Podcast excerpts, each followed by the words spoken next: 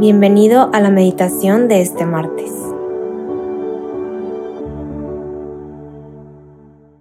En el nombre del Padre y del Hijo y del Espíritu Santo. Amén. Espíritu Santo, ven, infunde nuestros corazones, llénanos por completo. Hoy queremos que seas más tú, menos nosotros.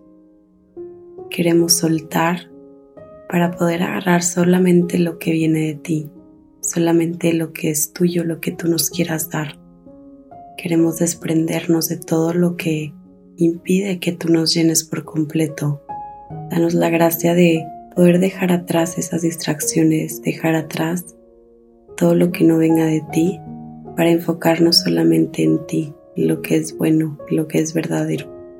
Hoy te queremos pedir específicamente la gracia de que podamos experimentar a un Dios que es misericordia, que podamos encontrar ese abrazo de misericordia, ese abrazo del Padre que se muere por dárnoslos. Hoy es martes primero de agosto y vamos a meditar con el Evangelio de Mateo capítulo 13 versículos del 36 al 43. En aquel tiempo Jesús despidió a la multitud y se fue a su casa. Entonces se le acercaron sus discípulos y le dijeron, Explícanos la parábola de la cizaña sembrada en el campo. Jesús le contestó, El sembrador de la buena semilla es el Hijo del Hombre, el campo es el mundo, la buena semilla son los ciudadanos del reino, las cizañas son los partidarios del demonio, el enemigo que la siembra es el demonio. El tiempo de la cosecha es el fin del mundo y los segadores son los ángeles. Y así como recogen la cizaña y la queman en el fuego, así sucederá al fin del mundo. El Hijo del Hombre enviará a sus ángeles para que arranquen de su reino a todos los que inducen a otros al pecado y a todos los malvados, y los arrojen en el horno encendido. Allí será el llanto y la desesperación entonces los justos brillarán como el sol en el reino de su Padre. El que tenga oídos, que oiga. Palabra del Señor, gloria a ti, Señor Jesús. Quisiera que nos centráramos primero en ese primer párrafo, donde Jesús ya se despide de la multitud y sus discípulos se le acercan y le dicen, explícanos. Se me hace un gesto demasiado bonito de cómo Jesús ya se fue, Después de despedir a una multitud, seguramente estaba cansadísimo, habrá hecho milagros, habrá estado con mucha gente. Y ahí van, ahí van los discípulos, van con esa confianza, van con esa intimidad de yo sé que me puedo acercar a mi maestro a pesar de que esté cansado, a pesar de que ya estuve todo el día con él, que me puedo acercar con él y él me va a responder. Esa intimidad que Quiero saber más de ti porque no me fue suficiente estar todo el día. Quiero estar también toda la noche, quiero estar todos los días de mi vida. Quieren más de Jesús, quieren que les siga explicando. Voy a estar haciendo mucha referencia a la primera lectura del día de hoy porque siempre la liturgia es muy sabia y nos ayuda a entender el Evangelio. Si te sirve tenerlo, es el Éxodo, capítulos 33 y 34 son versículos salteados. Pero si nos vamos a la primera lectura, dice que Moisés hablaba cara a cara con Dios, con el Señor, que Moisés iba hacia él, hacia la tienda de la reunión, con la confianza plena de que cuando iba a ir, el Señor iba a bajar y el Señor iba a responder. Dice que la columna de nube bajaba en el momento que Moisés entraba y ahí podían hablar. Entonces es esta misma intimidad que Moisés tiene con Dios, que los apóstoles tienen con Jesús y a la que nosotros estamos invitados. Así como la, la columna de nube bajaba para hablar con Moisés cara a cara, Jesús se baja, por así decirlo, en parábolas para poder hablar con los apóstoles. Entonces ahorita pregúntate, ¿tú cómo te acercas a Jesús? O Jesús, ¿cómo se acerca contigo? ¿Qué tanta confianza, qué tanta intimidad tienes para acercarte con Él? ¿O eres de los que les da pena decir, no, ya le pedí mucho hoy, ya le pedí por mi abuela, no le voy a pedir por mí? ¿Qué tanta confianza tienes con tu Señor, con tu Maestro?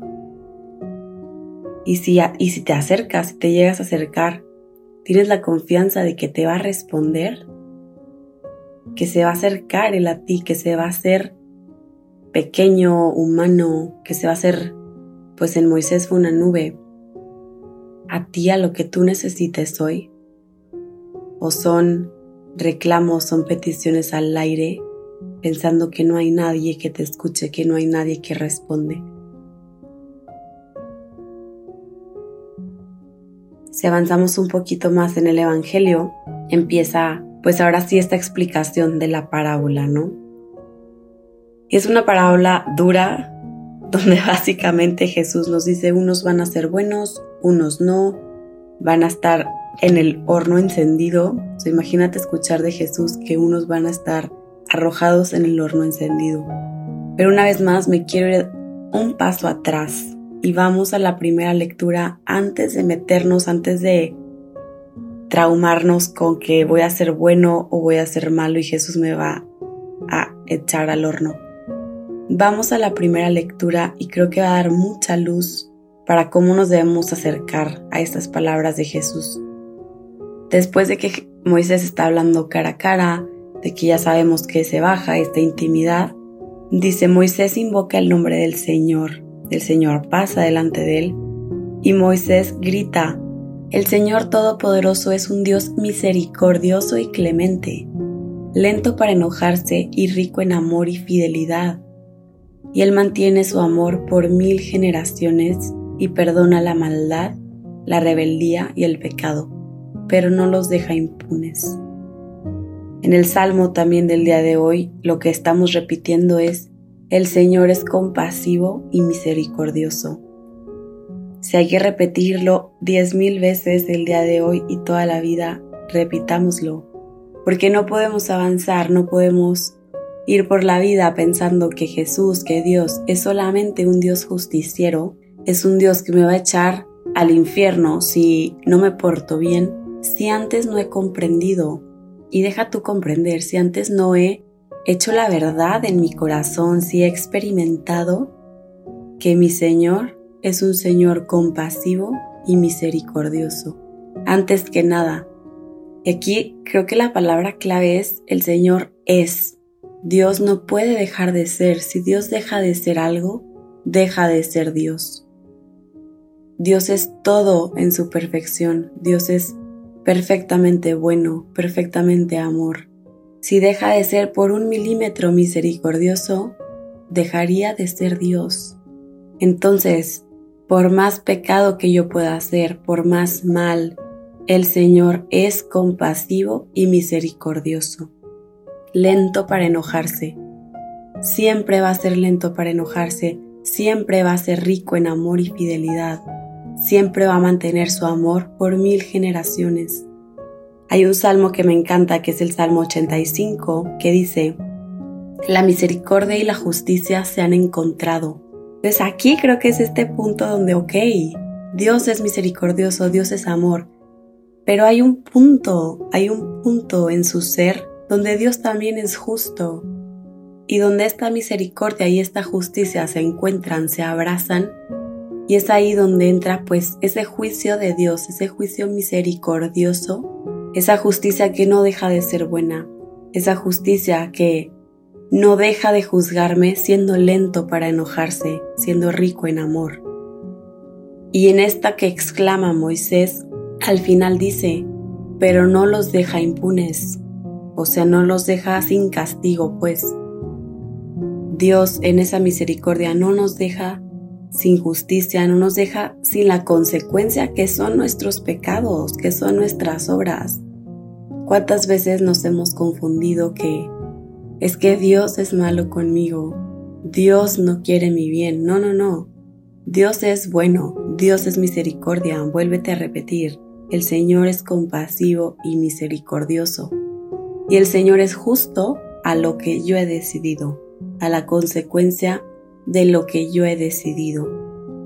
Y ya terminando en la parábola, encontramos, se pudiera decir esta como promesa, porque pues todo lo que Dios dice se cumple, ¿no? Entonces ahí dice, así sucederá al fin del mundo. Nos está hablando de un hecho que va a pasar. El Hijo del Hombre enviará sus ángeles para que los que están en pecado y los que inducen a otros al pecado sean arrojados y entonces los justos brillarán, brillarán como el sol en el reino de su Padre. Aquí está este momento en donde es ok, sí hace que es misericordioso, pero también en la justicia y también es un Dios que cumple sus promesas, entonces ¿cómo me va a juzgar a mí? ¿Cómo van a ser las consecuencias de mis actos que hoy estoy tomando? ¿Qué estoy escogiendo hoy? Ya para ir cerrando, te recuerdo estos tres puntos que te puedes llevar a la meditación. El primero es cómo nos acercamos a Jesús, cómo te acercas, qué tanta intimidad, qué tanta confianza hay y si confías que Jesús te va a responder. El segundo, si ya has experimentado, si ya ves a Dios como esta misericordia, como esta compasión. O te falta dar ese paso atrás y solamente te estás enfocando en un Dios justiciero. Y por último, número tres, ¿qué están diciendo tus acciones? Tus acciones, tus palabras hablan de un querer brillar en el reino del Padre o de un querer ser arrojado. Padre, te damos gracias por tu misericordia, te damos gracias por tu amor, por tu compasión. Te damos gracias porque no dejas de sorprendernos con lo mucho que nos amas.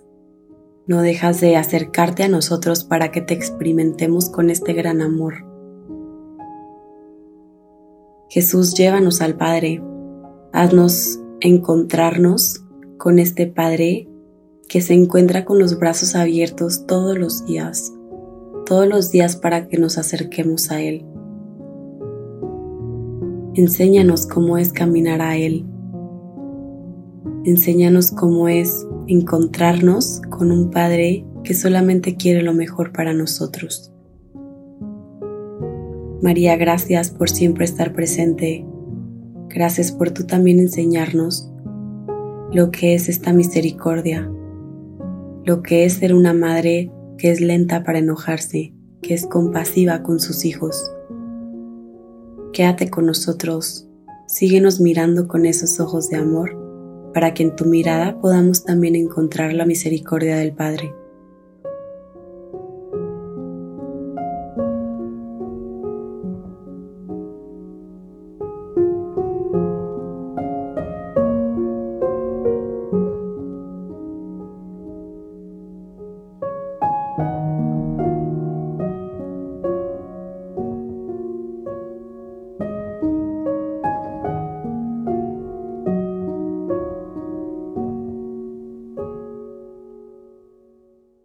Te damos gracias, Señor, por todos tus beneficios recibidos, a ti, que vives y reinas por los siglos de los siglos. Amén.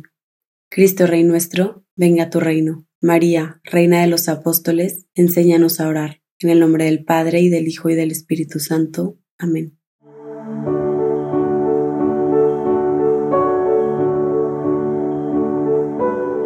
Te invitamos a quedarte dialogando con Dios y seguir en oración. Nos escuchamos mañana.